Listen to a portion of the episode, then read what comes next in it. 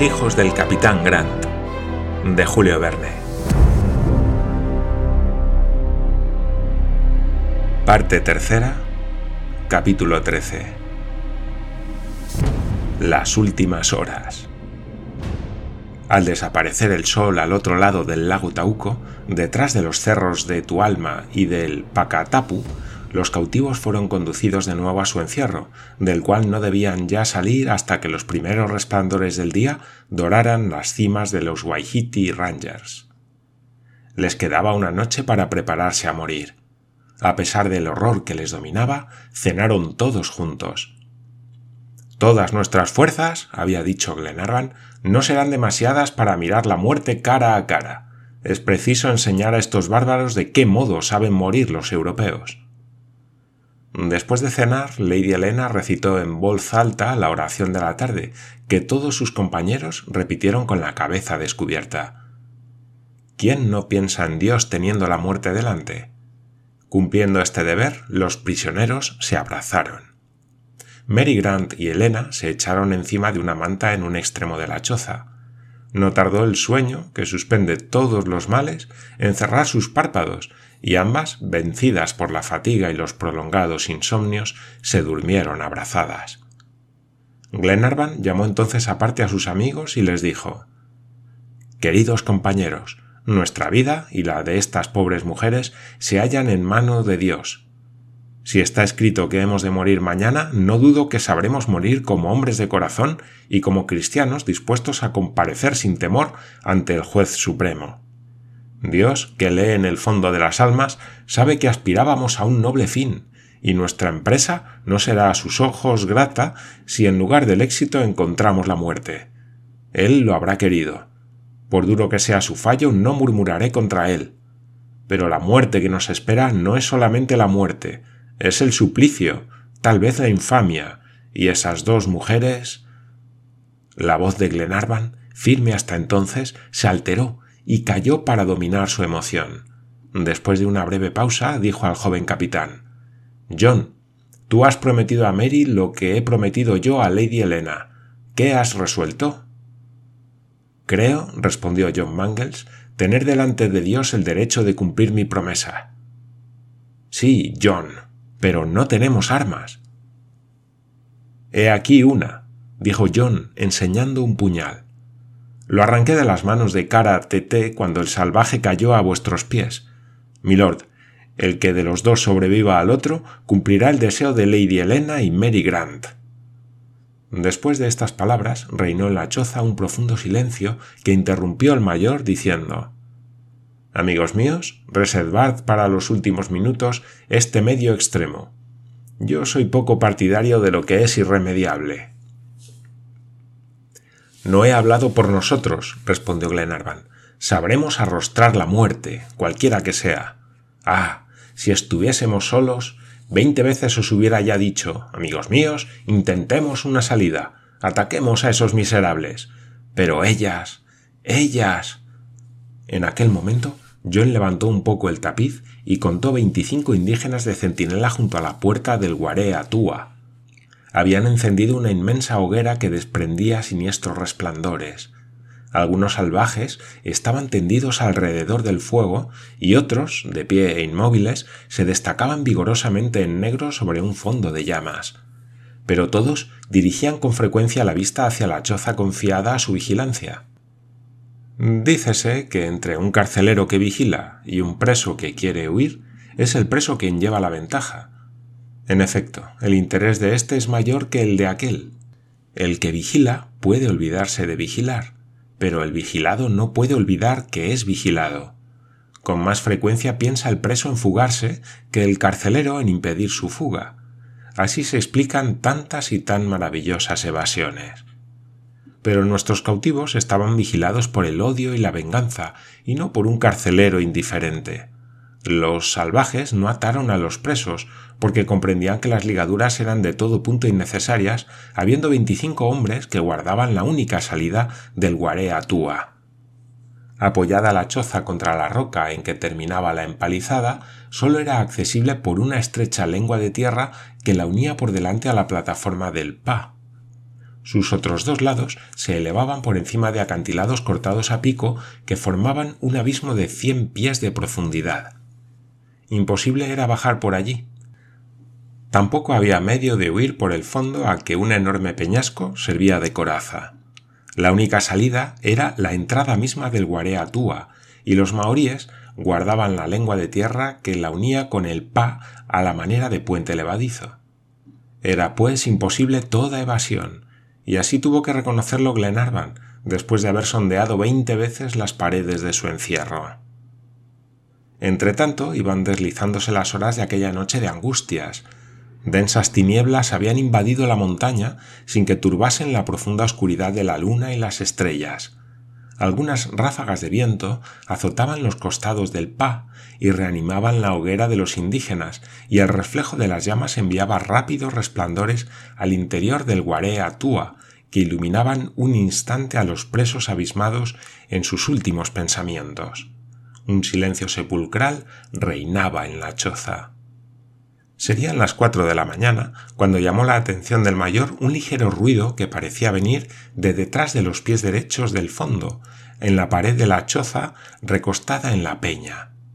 Viendo McNabbs que el ruido, al cual fue indiferente en un principio, continuaba, fijó la atención y, excitada su curiosidad por su persistencia, aplicó, para apreciarlo mejor, el oído contra el suelo. Le pareció que escarbaban, que ahuecaban por la parte de afuera. El mayor, cuando estuvo seguro del hecho, se acercó a Glenarvan y a John Mangles, les sustrajo a sus dolorosos pensamientos y les condujo hacia el fondo de la choza. Escuchad, les dijo en voz baja, indicándoles que se inclinaran hacia el suelo. El ruido era cada vez más perceptible, pudiéndose oír hasta el rechinar de las piedras bajo la presión de un instrumento agudo algún animal que escarba en su madriguera, dijo John Mangles. Glenarvan se dio una palmada en la frente. ¿Quién sabe? dijo. ¿Y si fuera un hombre? Hombre o animal, respondió el mayor, pronto saldremos de dudas. Wilson y el Binet se reunieron a sus compañeros y todos se pusieron a horadar la pared. John con su puñal y los otros con piedras arrancadas del suelo y con las uñas, mientras Mulrady, tendido en tierra, espiaba por debajo del tapiz el grupo de indígenas. Los salvajes, inmóviles alrededor de la hoguera, no sospechaban nada de lo que sucedía a veinte pasos de ellos. El suelo estaba formado de una tierra poco compacta, una especie de toba que cubría la roca silícea, gracias a la cual el agujero se ensanchó y profundizó rápidamente. Muy pronto no cupo la menor duda de que uno o más hombres, pegados a la pared del Pa, abrían en ella una galería. ¿Cuál podría ser su objeto? ¿Tenían noticia de que había allí presos o todo aquel trabajo era el resultado de una tentativa personal desesperada? Los cautivos redoblaron sus esfuerzos.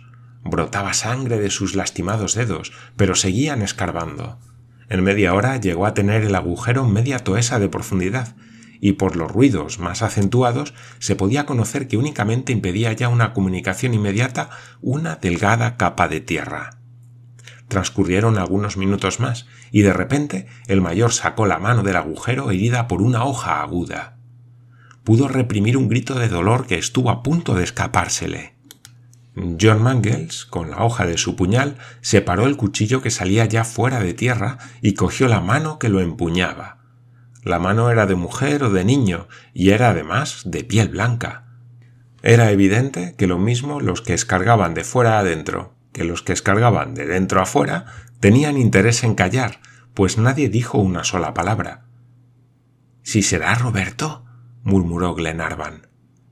Aunque pronunció este nombre en voz muy baja, Mary Grant, a quien despertó la agitación de sus compañeros, corrió hacia Glenarvan y cogiendo aquella mano manchada de tierra, la cubrió de besos. Tú, tú, decía la joven, que no podía engañarse. Tú, mi Roberto. Sí, hermana de mi alma, respondió Roberto. Aquí estoy para salvaros a todos. Pero silencio. Heroico niño, repetía Glenarvan. Vigilad a los salvajes de fuera, dijo Roberto. Mulrady, momentáneamente distraído por la aparición del denodado niño, volvió enseguida a su puesto de observación. Todo va bien, dijo. No hay más que cuatro guerreros velando y los demás duermen. Valor, respondió Wilson. En un instante se ensanchó el agujero suficientemente y Roberto pasó de los brazos de su hermana a los de Lady Helena. Llevaba arrollada alrededor de su cuerpo una larga cuerda de formium. Hijo mío, hijo mío, murmuró la joven lady. ¿No te han matado los salvajes? No, señora, respondió Roberto. No sé cómo pude librarme de que me vieran. Durante el tumulto salí del recinto y por espacio de dos días he permanecido oculto en los arrecifes, de los cuales salía de noche con el deseo de veros. Con mantas y ramas me he construido una mala escala a fuerza de paciencia. Por casualidad he encontrado una especie de cueva abierta en la misma peña en que se apoyaba esta choza. No he tenido que hacer más que profundizar unos cuantos pies en una tierra blanda y aquí estoy. Veinte besos mudos fueron la única respuesta que obtuvo Roberto. ¿Está abajo Paganel? preguntó Glenarvan. ¿Monsieur Paganel? respondió el niño, sorprendido por la pregunta. Sí, ¿nos espera? No, milord. ¿No está aquí, Monsieur Paganel? No está, Roberto, respondió Mary Grant. ¿Cómo? ¿No le has visto? preguntó Glenarvan. ¿No os habéis encontrado en el tumulto? ¿No os escabullisteis juntos? No, milord, respondió Roberto, aterrado al saber la desaparición de su amigo Paganel. Partamos, dijo el mayor, no perdamos un minuto. Donde quiera que se encuentre Paganel, no puede encontrarse peor que nosotros aquí. Partamos. En efecto, los momentos eran preciosos. Preciso era evadirse cuanto antes. La evasión no ofrecía más dificultad que una pared casi perpendicular de unos veinte pies, pues la escarpa se convertía en una cuesta bastante suave hasta llegar al pie de la montaña. Desde la cuesta podían los evadidos llegar en muy poco tiempo a los valles inferiores, al paso que los maoríes, si advertían la fuga, tendrían que dar un largo rodeo para alcanzarles, pues ignoraban la existencia de la galería abierta entre el Guarea Túa y el declive exterior. Después de tomar todas las precauciones necesarias, los cautivos se enhebraron, si así puede decirse, uno tras otro, por la estrecha galería y se encontraron en la gruta. John Mangles, antes de abandonar la choza, hizo desaparecer todos los escombros y se deslizó a su vez por la abertura, que tapó cuidadosamente con los groseros tapices de la choza misma. La galería estaba totalmente oculta. Hallándose ya todos en la cueva, tenían que descender por la pared perpendicular hasta la escarpa, y este descenso hubiera sido impracticable si no se hubiese provisto Roberto de la cuerda de Formium se echó mano de ella y atándola por un extremo a un vuelo de la roca, la dejaron colgando.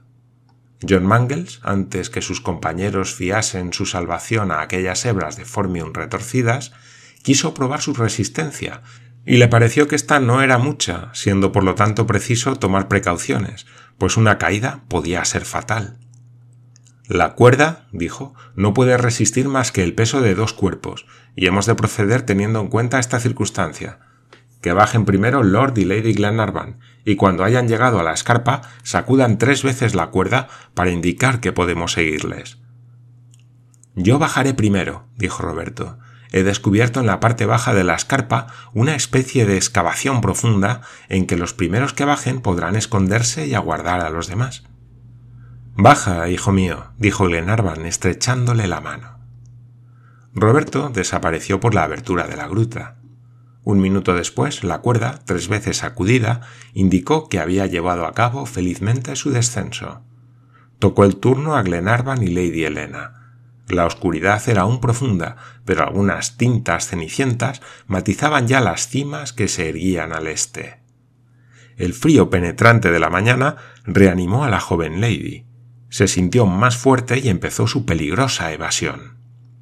Glenarvan primero y enseguida Lady Helena se deslizaron a lo largo de la cuerda hasta el punto en que la pared perpendicular descansaba en la parte superior de la escarpa.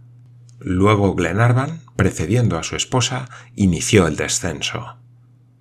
Buscaba las matas de hierba y los arbustos que podían ofrecerle un punto de apoyo, y después de probar su resistencia colocaba en ellos el pie de Lady Helena. Algunos pájaros despertados de improviso volaban chillando y los fugitivos se estremecían cuando una piedra desprendida de su alvéolo rodaba con estrépito hasta el pie de la montaña. Habían llegado a la mitad de la escarpa cuando John Mangles dijo desde la entrada de la gruta Deteneos. Glenarvan, asido con una mano de una mata de tetrágonos y sosteniendo con la otra a su esposa, se detuvo casi sin respirar. Wilson había dado la señal de alerta. Habiendo oído algún ruido en el exterior del Guarea Túa, entró de nuevo en la choza, levantó el tapiz de la puerta y observó a los maoríes. A una señal suya, John detuvo a Glenarvan. En efecto, uno de los salvajes que estaban de guardia, sorprendido por algún rumor insólito, se había levantado y acercado al Guarea Túa. En pie, a dos pasos de la choza, escuchaba con la cabeza inclinada. Permaneció en esta actitud un minuto largo como una hora, con el oído atento y la vista en acecho. Después, meneando la cabeza como hombre que se ha engañado, volvió a unirse con sus compañeros, cogió un haz de leña y lo arrojó a la hoguera medio apagada, cuyas llamas se avivaron. Su rostro, vivamente iluminado, no revelaba ninguna preocupación, y después de observar los primeros resplandores del alba que blanqueaban el horizonte, se tendió cerca del fuego para calentar sus miembros ateridos. Todo va bien, dijo Wilson. John hizo seña a Glenarvan para que siguiera bajando. Glenarvan se deslizó suavemente por la escarpa, y Lady Helena y él pusieron el pie en el estrecho sendero en que les aguardaba Roberto. La cuerda fue tres veces sacudida y John Mangles, a su vez, precediendo a Mary Grant, siguió el peligroso camino. Llegando abajo sin novedad con Mary, ambos se reunieron a Lord y Lady Glenarvan en el escondrijo indicado por Roberto. Cinco minutos después, todos los fugitivos, felizmente evadidos del Guarea Tua, salían de su retiro provisional y, evitando las márgenes habitadas del lago, se hundían por angostos senderos en lo más profundo de las montañas. Andaban rápidamente, procurando alejarse de todos los puntos desde donde pudieran ser vistos. No hablaban y se deslizaban como sombras por entre la maleza. ¿A dónde iban? No lo sabían, pero estaban libres. A las cinco aproximadamente empezó a apuntar el día. Azulados matices jaspeaban elevadas fajas de nubes. Las brumosas cimas se desprendían de los vapores matutinos. No debía tardar en aparecer el astro, el cual, en lugar de señalar la hora del suplicio, iba a anunciar la fuga de los condenados a sufrirlo. Era, pues, preciso antes de que llegase el fatal momento que los fugitivos estuviesen fuera del alcance de los salvajes, a fin de hacerles con la distancia perder la pista. Pero no podían andar muy deprisa porque las sendas eran escabrosas. Lady Helena subía las cuestas sostenida, o por mejor decir, llevada por Glenarvan, y Mary Grant se apoyaba en el brazo de John Mangles. Roberto, feliz y triunfante, con el corazón lleno de alegría por el éxito obtenido, abría la marcha y los dos marineros la cerraban. Media hora más tarde el sol aparecía en el horizonte. Durante media hora los fugitivos anduvieron a ciegas y al azar. No estaba con ellos Paganel para dirigirles, Paganel, objeto de sus alarmas, cuya ausencia era una sombra negra que oscurecía su felicidad. Sin embargo, se dirigían hacia el este todo lo posible, y en esta dirección los guiaba una magnífica aurora. Llegaron a una altura de 500 pies sobre el nivel del lago Taupo, sintiendo vivamente el frío de la alborada. Formas indecisas de colinas y cerros se escalonaban progresivamente, y Glenarvan no deseaba más que perderse en las montañas. Apareció, en fin, el sol delante de los fugitivos. De pronto un aullido terrible, compuesto de cien gritos, resonó en el aire. Procedía del Pa, cuya exacta situación ignoraba Glenarvan entonces. Además, un tupido velo de brumas, tendido bajo sus pies, le impedía distinguir los valles profundos. Pero ninguna duda podía caber a los fugitivos de que su evasión había sido descubierta. ¿Escaparían a la persecución de los indígenas? ¿Habrían sido vistos? ¿No les harían traición sus propias huellas? En aquel momento se elevó la niebla y distinguieron a 300 pies debajo de ellos el frenético enjambre de indígenas. Habían, pues, sido descubiertos. Resonaron nuevos aullidos, con los cuales se mezclaron ladridos de perros y la tribu entera, después de haber intentado en vano escalar la roca del Guarea Atúa, se precipitó fuera de la fortaleza y se lanzó por los senderos más cortos en persecución de los prisioneros que huían de su venganza.